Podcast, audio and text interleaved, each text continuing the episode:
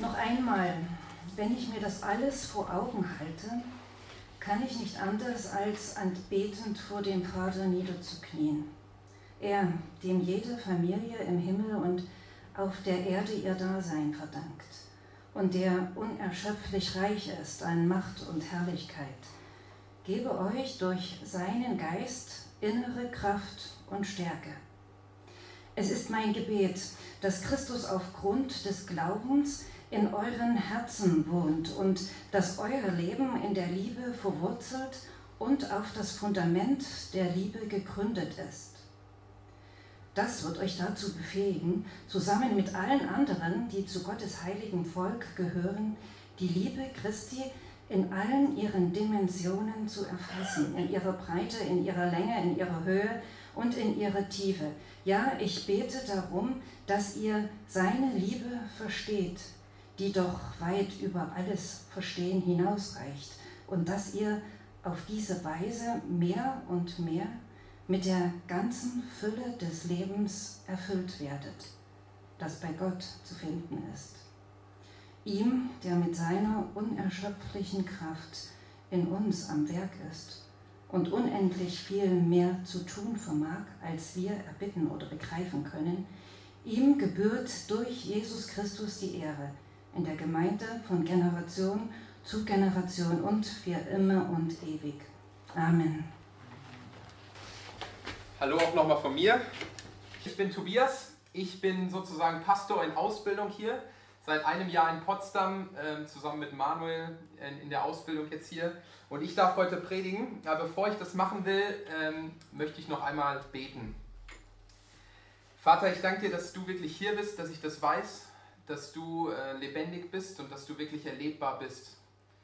Ich bitte dich, dass du jetzt äh, wirklich unsere, unsere Ohren aufmachst, dass wir von dir hören können, dass du mir die richtigen Worte gibst und dass du ähm, ja, dich wirklich zeigst, wie du bist und wie groß deine Liebe zu uns ist. Ich danke dir, dass wir dir vertrauen dürfen und ähm, ja, dass ich dich kennen darf. Amen. Wir befinden uns ja gerade, für die, die schon ein paar Mal jetzt hier waren, die letzten Male, manche von euch äh, sind zum ersten Mal, glaube ich, hier, wenn ich mich richtig gucke. Ich war auch das letzte Mal nicht da, deswegen weiß ich es nicht genau. Äh, befinden wir uns gerade in einer Predigtreihe, nämlich die Reihe Erlebt. Wir haben einen neuen Namen seit Sommer. Wir heißen nicht nur noch einfach Kirche für Potsdam, sondern, wie ihr hier vorne auf dem schönen Bild sehen könnt, Erlebt Kirche für Potsdam.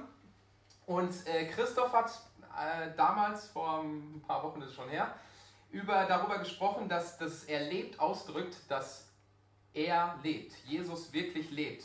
Dass äh, Jesus auferstanden ist und nicht äh, gestorben ist einfach nur am Kreuz, sondern dass das wirklich Realität ist, historische und dass es Realität ist, die uns eine riesen Hoffnung gibt, dass für uns, wenn wir an ihn glauben, ja irgendwann das Leben nicht zu Ende einfach ist, sondern dass auch wir leben dürfen. Und Manuel hat dann das letzte Mal darüber gepredigt, ähm, dass wir Gott ganz ganz speziell, ganz persönlich erleben können in unserem Alltag. Mal ganz spektakulär, aber oft auch vielleicht einfach nur so im, im, im Kleinen, im Alltag. Und heute soll so diese Reihe über dieses, die Predigtreihe über das Thema abgeschlossen werden. Aber es soll nochmal um dieses Thema erlebt gehen. Und ich weiß nicht, wie es euch kennt, äh, geht, aber ich weiß nicht, ob ihr das Gefühl kennt. Vielleicht glaubt ihr an Jesus, vielleicht wart ihr schon öfter mal in der Kirche, vielleicht glaubt ihr an Gott oder glaubt, dass es Gott gibt. Ähm, wart schon öfter, vielleicht auch mal hier im Gottesdienst und ihr seid vielleicht schon länger mit Gott unterwegs, aber ihr merkt vielleicht nur im Leben, irgendwie möchte ich mehr. Irgendwie möchte ich Gott wirklich erleben. Ich möchte viel intensiver von ihm erfahren. Ich möchte in meinem Alltag, wenn ich, wenn ich auf der Arbeit bin, wenn ich zu Hause bin, wenn ich äh, mit meinen Freunden unterwegs bin, ich möchte irgendwie Gott wirklich erleben. Wenn das doch wirklich real ist, warum, warum erlebe ich ihn vielleicht manchmal nicht so richtig? In jedem Moment ganz intensiv, ganz, ganz außergewöhnlich vielleicht sogar. Ich weiß nicht, ob ihr das Gefühl kennt, diese Sehnsucht. Vielleicht diese Sehnsucht, ich habe jetzt mit einem Freund gesprochen am, am, am Samstag, der meinte, ich möchte einfach, ich gehe sonntags in den Gottesdienst und da ist das alles toll, so, und dann, äh, dann freue ich mich darüber, aber dann äh, bin ich auf der Arbeit und dann ist dieses Anstecken, diese Freude, die, die fehlt mir dann manchmal so. Ich weiß nicht, ob ihr dieses Gefühl kennt viel mehr Glauben haben zu wollen, viel mehr von Gott erleben zu wollen, immer mehr zu erleben, immer, immer mehr und wirklich so über, überzulaufen. Also wie so ein Glas Wasser, wo man was reinschüttet und man, man sprudelt einfach. So wie man dann, wenn man verliebt ist und äh, ich weiß nicht, bei mir ist das immer noch mit meiner Frau zum Glück so, ich hoffe, das sieht man vielleicht nicht jetzt jedes Mal so, aber ganz am Anfang, wenn man, wenn man so steht, meistens sieht man, dass jemand verliebt ist, wenn zwei Leute in einem Raum sind, auch wenn sie es vielleicht selbst noch nicht so genau wissen voneinander, aber man, man sieht es, man, sie, sie strahlen, sie sprudeln äh, über und man, man denkt einfach, ja, und genau das, ich kenne diese Sehnsucht in mir und ich weiß nicht, ob es euch so geht, das einfach zu erleben, viel mehr zu erleben, etwas, etwas Übernatürliches, etwas, was, was ich nicht selbst produzieren kann. Aber oft scheint der eigene Glaube, so das eigene Leben so klein. Vielleicht gab es bei euch im Leben so wie beim ersten Verliebtsein, vielleicht mal Momente, wo das vielleicht mal ganz am Anfang, wo ihr Gott, Jesus das erste Mal kennengelernt habt, vielleicht mal so ein Moment, wo ihr gedacht habt, ja, das, das war der Wahnsinn, da habe ich, hab ich das wirklich gespürt.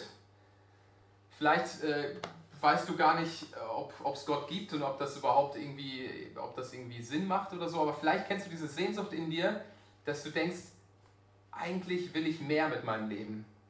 Eigentlich will ich, will ich echt leben, wirkliches Leben haben. Und man ist auf der Suche noch nach etwas, was irgendwie Sinn gibt, was noch mehr, äh, ja, mehr gibt, was darüber hinausreicht über meinen Alltag. Etwas, was viel größer ist. Und doch, ich weiß nicht, ob es euch auch so geht, es ist manchmal so, dass es nicht immer so ist. Und wenn man dann in die Bibel schaut, äh, für die, die das schon mal gemacht haben, und dann liest man zum Beispiel von Paulus, wir hatten letzte Woche eine Freizeit, und wir lesen von Paulus, und der beschreibt da alles, äh, wie schlecht es ihm ging was er alles durchgemacht hat. Er saß im Gefängnis, er wurde äh, gesteinigt, er hat Schiffbruch, schreibt viele seiner Briefe aus dem Gefängnis heraus, auch diesen Brief, den wir heute äh, gehört haben. Und er schreibt aber überhaupt nicht darüber, wie, wie schlecht es ihm geht, sondern er schreibt immer, ich freue mich. Ich habe eine tiefe Freude. Und da ging es letztes Mal rum.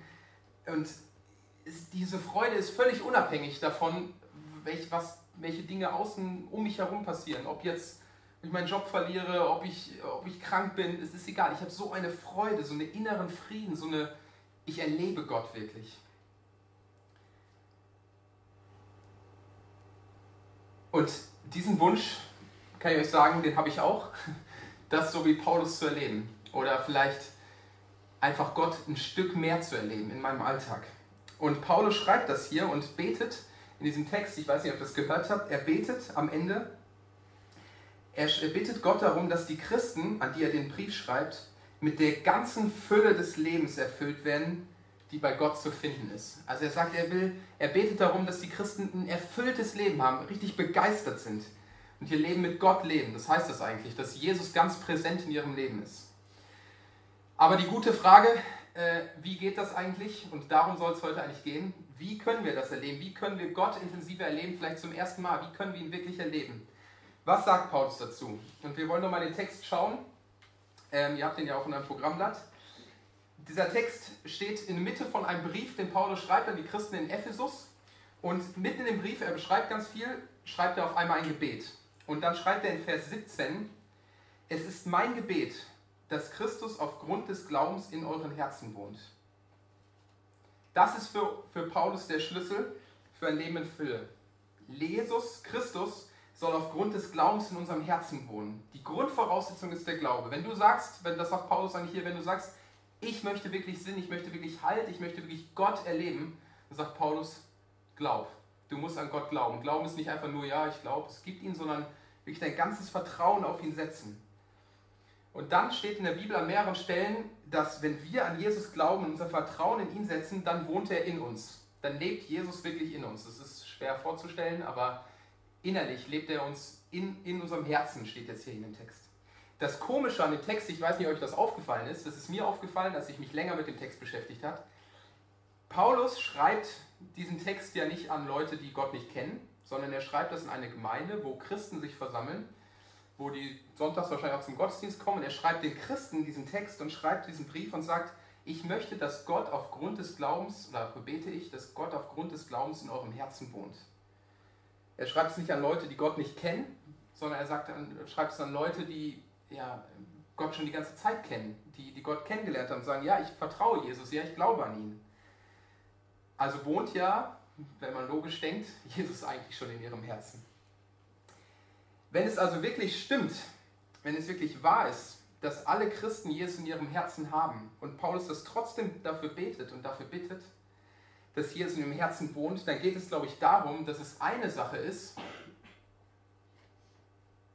Jesus im Leben zu haben und eine andere Sache ist, das wirklich zu erleben. Es ist, glaube ich, eine Sache, es zu haben, zu wissen und eine Sache ist zu spüren. Es ist eine Sache, dass ich vielleicht stinkreich bin, Millionen auf dem Konto habe, aber eine andere Sache ist es, das Geld auch von meinem Konto abzuheben. Es ist eine Sache, Millionär zu sein. Ich kann, kann Millionär sein, aber trotzdem wie ein Obdachloser leben. Und das ist das, was Paulus hier sagt. Er sagt, wenn ihr an Jesus glaubt, dann wohnt er in eurem Leben, aber ich bete dafür, dass ihr das auch erlebt, dass es wahr ist, dass es nicht einfach nur so ein, so ein Glaube an irgendwas ist. Ich glaube, dass, dass es da was gibt, sondern dass es wirklich spürbar ist. Es ist eine Sache, dass Jesus in uns wohnt und eine andere, das auch wirklich zu erleben. Es geht nicht nur darum, es zu wissen, dass Jesus ihn erlebt, sondern es zu erleben. Und Paulus sagt hier, und das, dafür betet er, es gibt noch so viel mehr, und das ist so die erste Voraussetzung, es gibt noch so viel mehr, was wir eigentlich erleben können.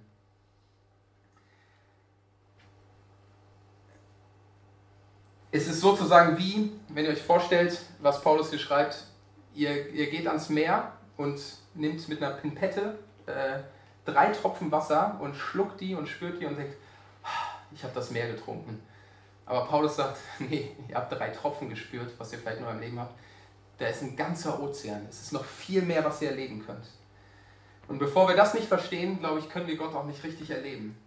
Wir können Gott nur erleben, wenn, wenn wir diesen Wunsch haben nach mehr. Aber wie geht das? Und jetzt soll es ein bisschen konkreter werden. Ich glaube, Paulus gibt uns eine Antwort, indem er weiter betet. Und er schreibt dann weiter, das wird euch dazu befähigen, zusammen mit allen anderen, die zu Gottes heiligen Volk gehören, die Liebe Christi in allen ihren Dimensionen zu erfassen, in ihrer Breite, in ihrer Länge, in ihrer Höhe und in ihrer Tiefe. Ja, ich bete darum, dass ihr seine Liebe versteht, die doch weit über alles Verstehen hinausreicht. Seine Antwort ist, und dafür betet Paulus, erfasst die Liebe Gottes, erfasst die Liebe von Jesus. Der Schlüssel, um Gott zu leben, der Schlüssel, um wirklich dieses Leben zu kriegen, nachdem man sich sehnt, dass Jesus immer mehr in unserem Herzen wohnt, ist, dass wir seine Liebe erfassen, wirklich erfassen und wirklich verstehen. Und ich glaube, Paulus nennt drei Dinge in diesem Text, die wir brauchen, um das wirklich zu bekommen, um dieses wirklich zu erleben. Und ich glaube, das erste ist, dass Gott uns das schenken muss. Das, was Paulus schreibt. Er schreibt ja wieder was total Paradoxes, wie schon am Anfang. Ich bete darum, dass ihr seine Liebe versteht, die doch weit über alles Verstehen hinausreicht. Also er betet darum, versteht etwas, was man eigentlich gar nicht verstehen kann. Was ja erstmal nicht so viel Sinn macht, aber er sagt einfach, wir können es nicht von uns selbst verstehen. Wenn wir uns das angucken, die klügsten Köpfe der Welt, wenn die zusammengesetzt werden, wir könnten die Ausmaße von Gottes Liebe nicht verstehen. So groß ist sie für uns. Aber ich bete darum, dass ihr es Stück für Stück immer mehr versteht. Und was Paulus sagt, wenn ihr das erleben wollt, ist das Erste, dann betet zu Gott und sagt ihm, ich habe diese Sehnsucht und ich möchte irgendwie mehr in meinem Leben erleben, Sinn bekommen, mehr haben. Ich möchte dich erleben, wirklich intensiven Glauben haben und er wird es euch dann wahrscheinlich schenken. Und wenn du dich danach sehnst, dann mach genau das in deinem Alltag, darum zu beten. Aber das Zweite, was Paulus sagt, ist, wir brauchen andere Christen dafür, um Jesu Liebe wirklich zu verstehen. Er schreibt zweimal in diesem kurzen Gebet darüber. In Vers 18 schreibt er, das wird euch dazu befähigen, zusammen mit allen anderen, die zu Gottes heiligen Volk gehören, die Liebe Christi in allen ihren Dimensionen zu erfassen. Und die anderen, die zu Gottes heiligen Volk gehören, das heißt eigentlich nur eine andere Beschreibung für andere Christen, für andere Leute, für euch, die hier zum Beispiel auch hier im Gottesdienst sitzt. Und dann am Ende des Gebetes schreibt er noch was, da sagt er, Gott soll alle Ehre gebühren und er sagt, alle Ehre nicht alleine, sondern alle Ehre in der Gemeinde. Was Paulus sagt ist, wenn ihr Gott erleben wollt, wenn ihr diese Sehnsucht habt, dann braucht ihr andere Christen. Alleine funktioniert es nicht. Ihr braucht die Gemeinde. Wir können die Liebe nicht für uns alleine verstehen. Und wenn du dieses Gefühl hast, ich will dieses Meer, dann brauchst du andere Christen. Und da wird schwierig, oder? Also, äh, das finde ich echt eigentlich bescheuert, als ich es so gelesen habe, wo ich dachte, ja, warum brauche ich, wenn ich persönlich mehr in meinem Leben haben will, wenn ich Gott erleben will, wofür brauche ich andere Christen? ich glaube, vielen von uns geht es heute so, ähm, also mir, anderen, euch vielleicht auch. wir wollen vielleicht diese spirituelle Erfahrung, wir wollen berührt werden, wir wollen Gemeinschaft mit Gott, aber wir wollen keine Gemeinschaft mit anderen Christen. Vielleicht zu einem bestimmten, wenn es nicht anstrengend wird, also wenn es ganz schön ist, dann wollen wir Gemeinschaft mit anderen haben, aber wenn, ja, vielleicht mit Leuten, die ich mag, also mit meiner Frau, vielleicht noch ein paar anderen, meinen Freunden, dann ist es ganz gut. Aber mit anderen, dann wenn es anstrengend wird, dann wenn es vielleicht mich was kostet, dann wenn ich nicht erfrischt werde, ne, das, das brauche ich nicht. Da brauche ich das nicht. Und ich predige das hier wirklich nicht von hier vorne und sage, ja, hier, ihr braucht die anderen. Ich kenne das von mir ganz genau. Ich äh, finde es super, Gemeinschaft zu haben. Ich bin kein Typ, der gerne ganz alleine ist. Aber es gibt Leute, mit denen ich das wirklich gerne habe. Und es gibt andere Leute, da finde ich das ein bisschen anstrengender. Andere sind vielleicht nicht meine Wellenlänge, sie denken anders, sie tun anders, sie haben andere Gedanken, andere Hobbys, sie sind von ihrem ganzen Typ ganz anders. Und wahrscheinlich geht es euch, manchen von euch ganz genauso mit mir. Ich hoffe nicht allen von euch. Zumindest ist meine Mama, die zu Besuch ist, und Renate hoffentlich nicht. Äh, es wäre schlecht, wenn es denn immer so gehen würde, dass ich anstrengend bin für sie. Aber Paulus schreibt hier, wenn ihr das erleben wollt, das wird euch dazu befähigen, also das schreibt er nicht, es wird euch nicht dazu befähigen, alleine oder zusammen mit ein paar Christen, die ihr mögt, Gottes Liebe zu erfassen. Nein, er schreibt, zusammen mit allen anderen, die zu Gottes heiligen Volk gehören. Und wenn wir mal in die Bibel schauen und wenn ihr das wirklich lest, dann seht ihr da, es gibt nirgendwo in der Bibel individuelle Glaubenserfahrung getrennt von der Gemeinschaft. Es gibt zwar schon, dass Gott sich in einem Menschen zeigt, aber es ist immer dafür da, dass es die ganze Gemeinde, alle anderen auferbaut. Aber vielleicht ist da, vielleicht kennt ihr das, ist so eine Person, und vielleicht ist genau heute eine Person da, wo ihr denkt, nee, nicht mit der. Wenn ich mir die angucke, schön und gut, meinetwegen ist sie liebenswert, aber nicht von mir. Das geht nicht. Aber vielleicht will Gott genau an dieser Person euch seine Liebe zeigen, indem er sagt, guckt euch an, diese Person, die du so unausstehlich findest, für die war ich bereit zu sterben. So wichtig ist sie für mich. Und diese Person hat es genauso wenig verdient, und das würdest du wahrscheinlich bekräftigen, hat es nicht verdient, dass ich sie liebe. Sie hat es genauso wenig verdient wie ich, wie du. Und ihr seid mir beide genauso wichtig. Wir brauchen einander, ich brauche euch, ihr braucht mich, wenn ihr heute hier seid, um Gottes Liebe zu verstehen. Wir können das nicht alleine. Um Gottes Liebe zu erkennen und sie wirklich zu erleben, sind wir darauf angewiesen, dass Gott sie uns schenkt. Wir sind darauf angewiesen, dass wir mit anderen Christen Gott gemeinsam erkennen. Und ich wünsche mir einfach, dass ihr ja, so Momente habt, wo ihr einfach miteinander darum ringt. Aber die dritte Sache, und darum soll es heute hauptsächlich gehen, äh, ist, glaube ich, das, was Paulus sagt, was wir brauchen, um diese Liebe zu erfassen, ist, dass er schreibt, zu erkennen, ähm, ist, dass er sagt, wir müssen über seine Liebe tief nachdenken, meditieren. Damit meine ich nicht irgendwie, müssen jetzt im Schneidersitz sitzen, sondern sich wirklich angucken, was hat was ist seine Liebe? Wie sind die Dimensionen? Wie sehr liebt uns Jesus? Und das Schlüsselwort in diesem Text, ich weiß nicht, ob euch das aufgefallen ist, ist, glaube ich, das Wort erfassen. Paulus betet dafür, dass die Christen in Ephesus die Liebe von Jesus in allen ihren Dimensionen erfassen. Er schreibt nicht nur einfach, nachher schreibt er auch verstehen, nur verstehen. Es geht nicht darum, dass wir das irgendwie in unserem Kopf verstehen, dass wir sagen, ah, Jesus liebt mich, schön, sondern dass wir es wirklich erfassen, spüren, erleben. Und Vielleicht, vielleicht versteht es so, äh, wenn jetzt zum Beispiel, ich weiß nicht, wer von euch ein Fußballfan ist, ich bin großer Dortmund-Fan, wenn jetzt jemand zu mir ankommen würde und sagen würde, ähm, hey Tobi, ich war jetzt im Stadion in Dortmund auf der Südtribüne, es war der Wahnsinn, die Stimmung, die Atmosphäre, es war unglaublich, es war unglaublich. Und ich würde dann so überlegen, ja, also ich kann die Fakten sehen, das ist das drittgrößte Stadion Europas, 81.000 Leute gehen da rein die Südtribüne, 25.000 Leute stehen da, ist die größte Stehplatztribüne der Welt, äh, Europas, der Welt weiß ich nicht. Ja, und auf der Südtribüne sind gerade die Fans, die absolut voll begeistert sind von ihrem Verein. Ja, doch, wenn ich drüber nachdenke, die, die Stimmung ist ganz gut. Ich glaube, wirklich erfassen tue ich das aber nur, wenn ich auf die Tribüne gehe, und ich war schon mal da, wenn ich genau in der Mitte stehe und die Spieler laufen ein und das Lied You'll Never Walk Alone wird, äh, wird gespielt und alle halten ihren Schal hoch und brüllen You'll never walk alone. Das ist was ganz anderes. Ich habe vorher die Fakten, ja klar, sind viele Leute, da erlebe ich es, da erfasse ich wirklich, was das bedeutet. Ich spüre es wenn ich jetzt davon erzähle, vielleicht schon, dann spüre ich eine Gänsehaut auf meiner Haut. Das ist was ganz anderes. Ich erfasse es wirklich in meinem Inneren, in meinem ganzen, meinem ganzen Körper. Und das ist das, was Paulus sagt. Ihr sollt die Liebe erfassen.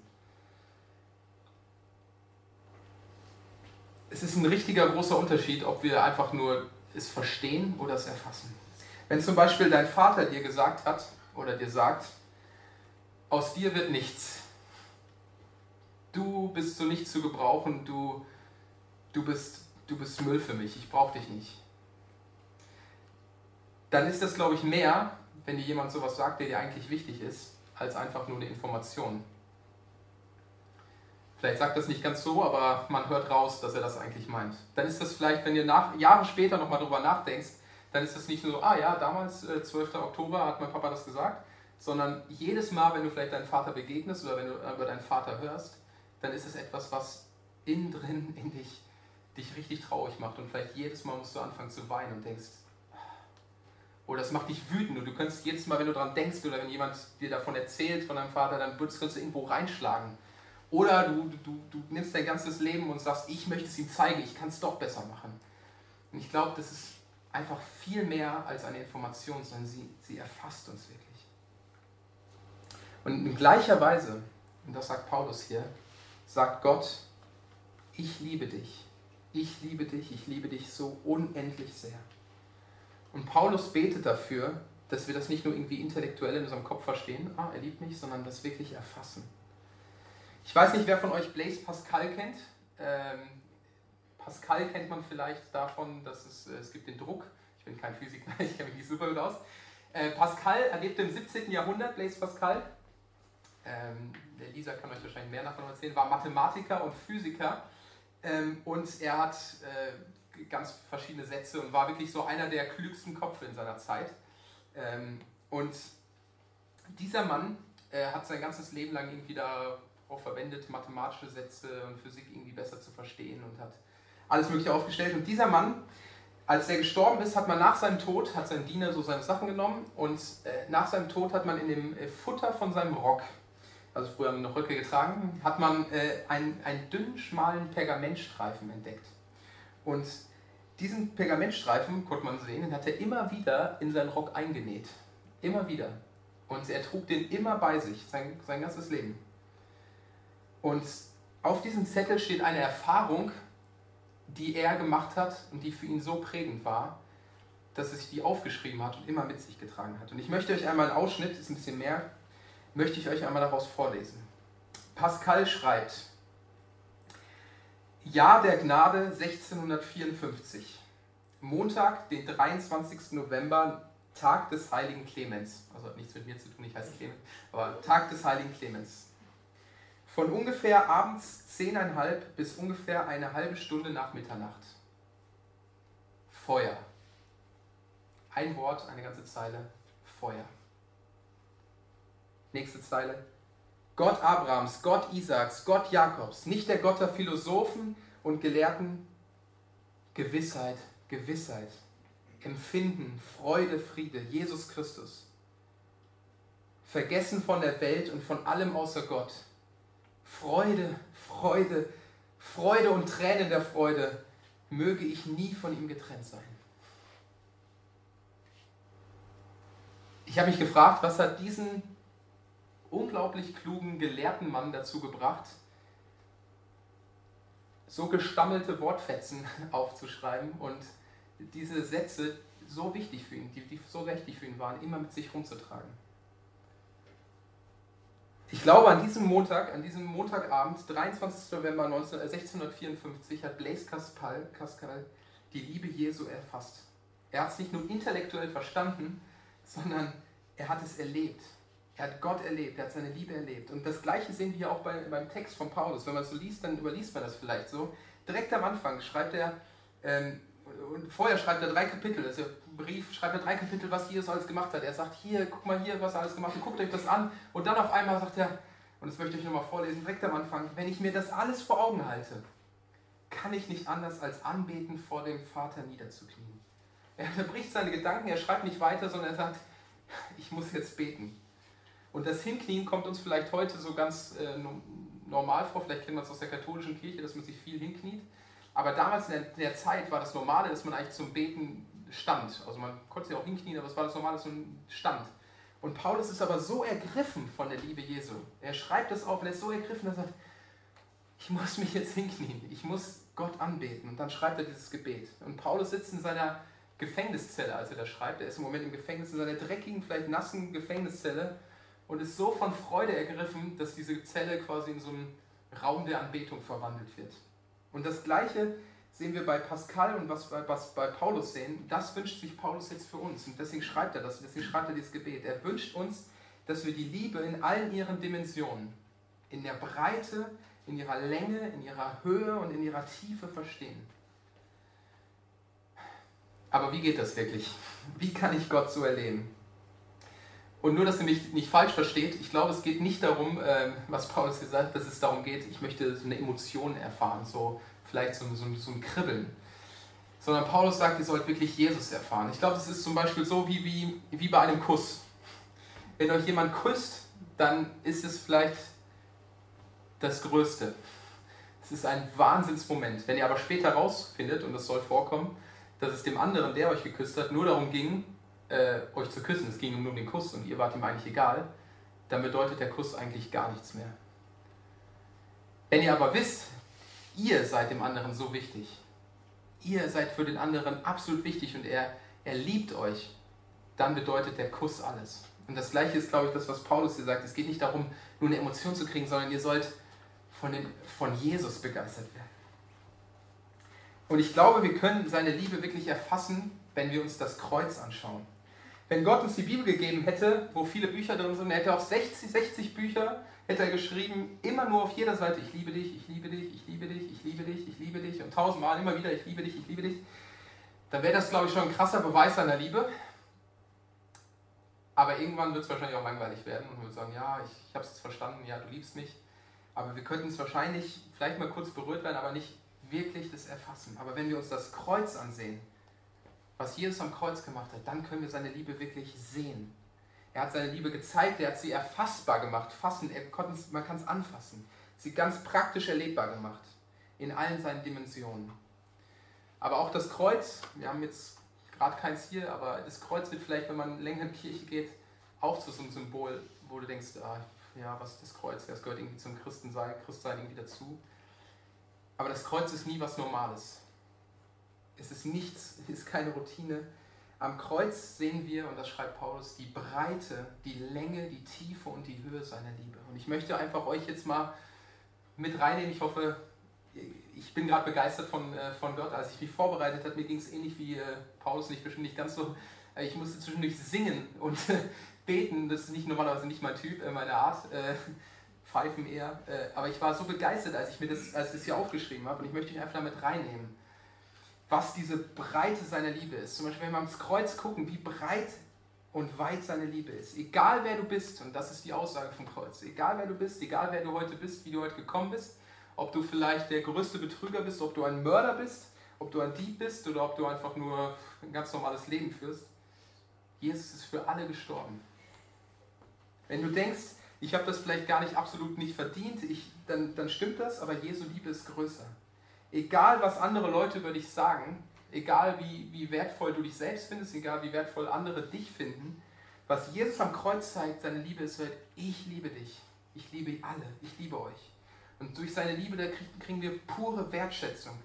Du bist ihm so viel wert, dass er sein Leben für dich gibt. Und seine Liebe gilt allen Menschen, egal wo wir herkommen, egal welche Schicht, welche Nation, welche kulturellen Hintergründe, egal wie klug wir sind, egal äh, wie dumm wir sind, äh, egal wie sportlich wir sind, es ist egal, seine Liebe gilt uns allen. Und in der Offenbarung im letzten Buch der Bibel gibt es so, so einen Blick, wie der Himmel einmal sein wird. Und da steht, es werden tausende, unzählbare Menschen dort stehen, aus allen Völkern, aus allen Nationen, allen Schichten. Und alle werden zusammen Gott anbeten. So weit, so breit ist seine Liebe. Und wenn wir uns die Länge der Liebe anschauen, dann kann man die Liebe, glaube ich, noch ein Stück weiter an, an, äh, erfassen. Gott sagt in der Bibel, dass er uns schon von aller Ewigkeit her, bevor es uns gab, geliebt hat. Bevor die Welt überhaupt begonnen hat. Und er sagt, vor aller Zeit habe ich schon geplant, dass Jesus am Kreuz für euch sterben wird, um euch meine Liebe zu zeigen. Es war in aller Ewigkeit schon sein Plan. Seine Länge ist aber noch viel weiter. Seine Liebe reicht bis hier in unser Leben rein. Seine Liebe hört niemals auf, sie wird niemals enden. Es wird immer die gleiche Liebe sein für euch. Seine Liebe ist absolut konstant. Und egal was wir tun, wenn wir an ihn glauben, kann uns nichts von seiner Liebe trennen. Und Paulus hat in einem anderen Brief so Worte aufgeschrieben. Vielleicht habt ihr die schon mal gehört. Ich möchte euch die einfach nochmal vorlesen, weil die das eigentlich wirklich so ausdrücken. Paulus überlegt, was, was gibt es eigentlich alles? Und dann schreibt er diesen Text. Ja, ich bin überzeugt, dass weder Tod noch Leben, weder Engel noch unsichtbare Mächte, weder Gegenwärtiges noch Zukünftiges, noch gottfeindliche Kräfte, weder Hohes noch Tiefes, noch sonst irgendetwas in der ganzen Schöpfung uns je von der Liebe Gottes trennen kann die uns geschenkt ist in Jesus Christus, unserem Herrn. Paulus schreibt wirklich alles auf, was er sich vorstellen kann und sagt, nichts kann uns von seiner Liebe trennen. Aber vielleicht geht es euch so wie mir manchmal. Ähm, ihr fühlt euch manchmal nicht so, dass ihr das wirklich, dass das für euch gilt. Vielleicht gibt es eine Sache, die die ihr immer tut und wo ihr euch irgendwie schämt oder es ist irgendeine Schwäche von euch und euch fehlt das Vertrauen und ähm, es geht vielleicht eher Leuten, die sagen, ich, ja, ich glaube Gott so, ähm, dass ihr sagt, ja, okay, Gott liebt mich, das ist ja schön und gut, dass er es dir sagt, aber irgendwann muss ja auch mal Schluss sein. Also äh, ich habe das schon wieder, ich, ich kann ja gar nicht mehr zu ihm kommen, ich kann ihm ja gar nicht sagen, hier um Vergebung bitten, weil irgendwann muss er ja sagen, so bis hierhin und nicht weiter. Wenn es euch so geht, dann kann ich euch aber sagen, das stimmt nicht. Nichts, wirklich gar nichts kann mich von seiner Liebe trennen. Gott ist wie der Vater im Gleichnis vom verlorenen Sohn. Ich weiß nicht, ob ihr das kennt. Da ist ein jüngerer ein Vater, hat zwei Söhne und der jüngere Sohn sagt irgendwann: Vater, ich wünschte, du wärst tot. Vater, ich, ich brauche dich nicht, ich will jetzt los, gib mir dein, mein Erbe. Das war damals, damals normal, dass man das Erbe erst nach dem Tod kriegt. Und er sagt: Komm, ich brauche dich nicht. Und gib mir mein Geld. Und er zieht los und äh, der Vater gibt es ihm auch und äh, haut von zu Hause ab. Die Liebe des Sohns war für den Vater war absolut weg. Dem Vater interessierte der Sohn, äh, dem Sohn interessierte der Vater kein Stück mehr. Aber die Liebe des Vaters war konstant. Als der Sohn dann nach, ein paar, nach einer Zeit, nach ein paar Jahren absolut pleite und blank im Dreck beim äh, Schweinehüten ankommt und sagt, ich glaube, bei meinem Vater geht es selbst den Arbeitern besser, ich, ich gehe zurück und will irgendwie um Vergebung bitten. Da kommt er an und hat sich wahrscheinlich auf dem Weg schon, Weg schon so, so die Entschuldigungsrede im Kopf äh, zehnmal aufgesagt, was werde ich ihm gleich sagen. Aber der Vater steht nicht da mit verschränkten Armen und wartet so, jetzt will ich aber mal hören, was du zur Entschuldigung sagst.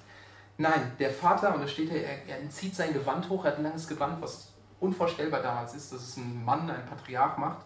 Und er rennt ihm von Freude entgegen, rennt den Berg runter, nimmt ihn in den Arm, küsst ihn und sagt, mein Sohn, du bist wieder da. Und so liebt uns Gott auch. So liebt uns Gott. Und das ist, was Paulus hier sagt. Egal wie oft wir von ihm abhauen, egal wie oft wir versagen. Nichts kann uns von seiner Liebe trennen, wenn wir seine Kinder sind. Und vielleicht sitzt du heute aber auch hier und sagst, ach, hör doch auf da vorne von der Liebe zu erzählen. In meinem Leben geht gerade alles drunter und drüber, meine Familie wächst mir über den Kopf, in meiner Partnerschaft geht alles drunter und drüber. Oder ich bin froh, wenn ich morgens aus dem Bett komme, meine, meine Krankheit äh, macht mich fertig. Wo ist da bitte schön die Liebe? Wo ist da Gottes Liebe? Und ich möchte gar nicht sagen, dass diese Situationen nicht schwer sind. Aber was ich euch sagen kann, und das ist diese Zusage, die Paulus auch hier schreibt, ich kann mit Gewissheit sagen, dass Gottes Liebe genau da in dieser Schwachheit ist. Sag ihm deine Schwachheit, sag ihm, wo bist du, frag nach ihm. Und ich sage euch, Gott wird euch, sich euch zeigen. Und zu wissen, dass der jemand ist, dem ich absolut wertvoll bin, der an meiner Seite ist, der immer bei mir ist, der mich liebt und sagt, hier, ich, ich habe alles auch durchgemacht. Ich bin an deiner Seite. Es kann so eine Kraft geben, diese Liebe zu kennen. Und seine Liebe ist sogar noch so lang, dass sie sagt, sie geht in alle Ewigkeit, sie hört niemals auf. Und das sind die Breite, die, die Länge seiner Liebe. Aber ich glaube, wirklich erfassen können wir seine Liebe, wenn wir uns anschauen, wie tief seine Liebe ist. Und diese Tiefe zeigt er auch am Kreuz. Am Kreuz sehen wir, was Jesus aus Liebe auf sich genommen hat. Wir waren von Gott getrennt, das sagt die Bibel, weil wir einfach mit unserem Leben nicht zu einem perfekten Gott passen. Wir haben alle das gemacht, äh, was wir wollen. Es geht um uns und ich kenne mein Leben, es geht sehr häufig um mich und nicht um Gott. Ähm, und die Bibel sagt, dass darauf weil wir nicht zu Gott passen, irgendwann der Tod gebührt. Also der Tod, den haben wir verdient. Aber Gott liebt uns so sehr, dass er nicht einfach dabei stehen bleibt. Er bleibt absolut gerecht. Aber Jesus tritt in diese Lücke und fällt in das tiefste Loch am Kreuz. Er ist getrennt vom Vater, das, was wir eigentlich verdient haben, und stirbt dort am Kreuz. So unfassbar tief ist seine Liebe. Und ich möchte euch noch einen Text vorlesen, weil es einfach so ausdrückt. Und das ist in, im Philipperbrief, schreibt es Paulus. Er, Jesus, der Gott in allem gleich war. Und stellt euch das mal vor, er war Gott und auf einer Stufe mit Gott war, stand, äh, auf einer Stufe mit Gott stand, nutzte seine Macht nicht zu seinem eigenen Vorteil aus. Im Gegenteil, er verzichtete auf alle seine Vorrechte, stellte sich auf dieselbe Stufe wie ein Diener. Er wurde einer von uns, ein Mensch. Schon eigentlich unfassbar, wenn man denkt, es ist ein Gott. Ein Mensch wie andere Menschen. Aber er erniedrigte sich noch weiter. Im Gehorsam gegenüber nahm er sogar den Tod auf sich. Er starb am Kreuz wie ein Verbrecher. Er starb am Kreuz für uns. So tief war seine Liebe. Und es ist noch krasser, wenn man sich vor Augen führt, dass er das nicht einfach tut, weil, er, weil wir so toll sind, weil wir so tolle Leute sind, ähm, so weil denkt, ja, da lohnt es sich äh, dafür zu sterben, sondern Paulus schreibt im, im, im Römerbrief, kein Mensch ist gut, selbst, die, selbst eine Mutter Teresa, eigentlich in, in Gottes, nach Gottes Maßstäben, haben wir es nicht verdient. Und dann schreibt er auf, und das möchte ich auch nochmal vorlesen, Christus starb ja, und da, schreibt er das auf, Christus starb ja für uns zu einer Zeit, als wir noch ohnmächtig der Sünde ausgeliefert waren. Er starb für Menschen, die Gott den Rücken gekehrt hatten. Nun ist es ja schon unwahrscheinlich genug, dass jemand sein Leben für einen unschuldigen Menschen gibt. Ehe noch würde man vielleicht für einen besonders edlen Menschen sterben. Gott hingegen beweist uns seine Liebe dadurch, dass Christus für uns starb, als wir noch Sünder waren, als wir seine Feinde waren, als wir nichts von ihm wissen wollten. So tief ist seine Liebe. So unendlich breit, so unendlich lang, so unfassbar tief und auch so hoch. Und das ist das Letzte, was ich eigentlich sagen will, wie hoch seine Liebe ist. Und das sehen wir auch am Kreuz. Jesus stirbt am Kreuz nicht nur einfach, um uns zu vergeben und sagt so, okay, ihr, wie, ein, wie ein Schuldschein, wie wir es gerade in dem, im Theaterstück so ein bisschen hatten, so, ihr habt quasi einen Schuldschein vor Gott und ich sage, so, euch ist vergeben. Sondern es geht viel mehr. Jesus starb nicht nur damit es vergeben wird, sondern damit wir gut werden. Nicht nur damit wir nicht mehr verurteilt werden, sondern damit wir seine Kinder zu seiner Familie gehören, damit seine Kinder werden, seine Söhne und Töchter. Er gibt uns ein neues Leben, er gibt uns seinen Heiligen Geist, der selbst lebt in uns. So groß ist seine Liebe, dass er uns mit Gott verbunden hat. Er macht uns als seine Gemeinde zu seinem Leib. Das, das, das sagt er. Er sagt, Christoph, ich sterbe, ich sterbe für dich und ich will nicht, dass ich einfach nur, dass dir vergeben ist, sondern ich will, dass du mein Kind bist. Und Jesus betet kurz vor seinem Tod, das lesen in Evangelien, betet er, sagt, Vater, ich will, dass alle die, die du mir jetzt gegeben hast, die, die an mich glauben, nicht einfach nur ihr Leben weiterleben, sondern ich will, dass sie die gleiche Herrlichkeit, die ich und du haben, diese Einheit, dieses erfüllte Leben, ich möchte, dass sie das auch erleben. Ich möchte, dass sie das haben. Und dafür betet er. So sehr liebt er uns. Seine Liebe ist so hoch, dass er uns seine Herrlichkeit geben will. Er ist nicht zufrieden, bis wir absolut perfekt vor ihm stehen und gibt uns die Hoffnung, irgendwann werden wir in absoluter Gemeinschaft mit ihm sein, nach unserem Tod. Und das sind die Dimensionen der Liebe. Die Breite, die Länge, die Tiefe und die Höhe. Und ich weiß nicht, wie meine Worte jetzt für euch geklungen haben, ob das äh, euch einfach ah, ja, wieder so eine Info Information ist, aber ich möchte euch dazu einladen, wenn du diese Sehnsucht hast, ich möchte mehr in meinem Leben, ich möchte wirklich etwas Intensives erleben, ich möchte Gott mehr erleben, ich möchte wirklichen Glauben haben, ich möchte begeistert sein, ich möchte überfließend sein, so wie im Stadion stehen und, und begeistert sein, dann lade ich dich ein, schaut euch, schaut euch an, wie sehr euch Gott liebt und denkt darüber nach und macht das mit anderen zusammen. Und dann wird Gott immer mehr Raum in eurem Herzen einnehmen. Dann erfasst ihr die Bibel, äh, die Liebe. Bittet Gott, dass er euch einen Blick darauf schenkt. Geht in Gemeinschaft, redet mit anderen darüber. Wir hatten Freitagabend Besuch noch, Freunde, und ich war eigentlich sehr gestresst, weil ich den ganzen Tag an der Predigt saß und kaputt. Und dann haben wir einfach über die, mit, mit Freunden habe ich darüber, haben darüber gesprochen, über, über Gottes Liebe und darüber ausgetauscht, wie schwer das. Manchmal ist es so anzunehmen und redet darüber, es ermutigt. Und wir, wir können es erleben. Und schaut auf das Kreuz. Schaut euch, wie tief Jesus gegangen ist, wie, wie erniedrigt er sich hat für euch, weil er euch so sehr liebt. Und das, was wir jetzt angeguckt haben, das ist wie so ein, so ein ganz flüchtiger Blick, wo die Tür ganz kurz aufgeht. Es gibt noch so viel mehr zu entdecken, wie ein ganzer Ozean. Ihr habt einen Riesenschatz, eine reine Liebe, eine Riesenliebe. Lebt nicht bettelarm, wenn ihr doch so reich seid. Und wisst ihr, wenn ihr das wirklich wollt, dann ist das, glaube ich, kein Traum. Vielleicht geht es euch so und denkt, ja, es ist ja alles schön und gut, aber ich kenne doch mein Leben. Ich weiß doch, dass es äh, eh nicht klappt. Wie soll das denn jetzt funktionieren? Aber Paulus schreibt am Ende, und damit schließt er sein Gebet, und das möchte ich noch vorlesen, könnt ihr auch im Programmblatt lesen, er schreibt, ihm, der mit seiner unerschöpflichen Kraft in uns am Werk ist und unendlich viel mehr zu tun vermag, als wir erbitten oder begreifen können, ihm gebührt die Ehre. Er sagt, Gott ist mit seiner Kraft in uns am Werk. Er macht es möglich. Unsere kühnsten Träume, unsere kühnsten Vorstellungen von so einem Leben, das wirklich Fülle ist, erfüllt ist, die macht er möglich. Und er kann mehr tun, als wir in den kühnsten Flehen und Bitten überhaupt uns vorstellen können. Und führt euch das einfach immer wieder, jeden Tag, jeden Tag im Alltag, wenn ihr morgens zur Arbeit geht, wenn ihr morgens im Bett liegt und der Wecker klingelt, dann, dann macht es nicht so wie ich manchmal einfach weg Sportnachrichten lesen, sondern führt euch in Erinnerung, wie sehr Jesus euch liebt. Und ich sage euch, es verändert euch. Und so können wir wirklich Jesus erleben, wenn wir seine Liebe erleben. Lass dich anstecken von einer Freude. Und das ist der Grund, warum wir hier Gemeinde gründen. Das ist der Grund, warum wir hier sind, warum wir Gottesdienst feiern, warum wir erlebt heißen, weil wir nicht glauben, dass es einfach nur ein Glaube ist, wie eine Philosophie, wie eine Weltanschauung. Ja, ich glaube, es gibt einen Gott, sondern weil es wirklich erlebbar ist und weil es das Leben verändert. Und ich wünsche mir so sehr, dass ihr angesteckt werdet, dass ich immer mehr angesteckt werde von dieser Liebe und ihn erlebt. Amen.